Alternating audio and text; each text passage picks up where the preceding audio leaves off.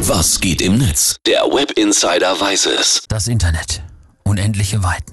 Wir behalten den Überblick für euch und sagen, was abgeht bei Twitter, Facebook und Co. Ja, und gestern hatten wir alle frei und was zu feiern zum Tag der deutschen Einheit.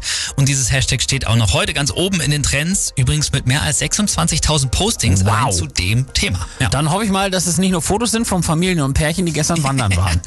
Nein, also ja, da gibt's auch, natürlich.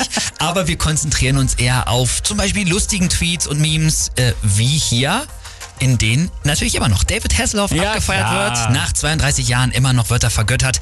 Danke, David, du hast die Mauer niedergesungen. So und nicht anders ist es gewesen. Aber äh, dürfte auch nicht der einzige musikalische Beitrag dazu sein, oder? Na klar, also Wind of Change war auch mit dabei. Genauso aber wie äh, die Kollabo von den Toten Hosen und Materia und ihren Songs Scheiß Wessis und Ja. Scheiß Ossis, die ja eben am Ende auch beide darauf hinabziehen, so, ey, wir sind ein Volk.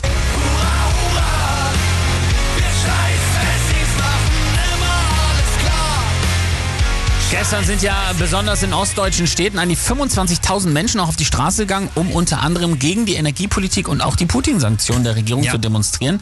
Was liest man dazu?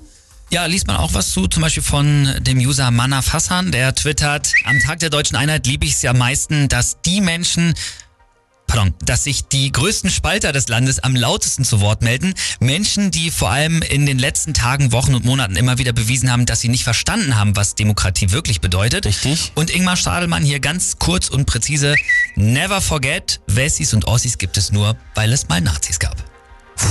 Oh, das mal auf den Punkt tatsächlich. Hat er einfach nur recht, ja. Und es gab auch noch ein Zitat von Barack Obama, das wurde sehr oft geteilt. Damit können wir es hier auch beenden. Der hat nämlich gesagt, Völker der Welt schaut auf Berlin, wo eine Mauer fiel. Ein Kontinent sich vereinigte und der Lauf der Geschichte bewies, dass keine Herausforderung zu groß ist für eine Welt, die zusammensteht.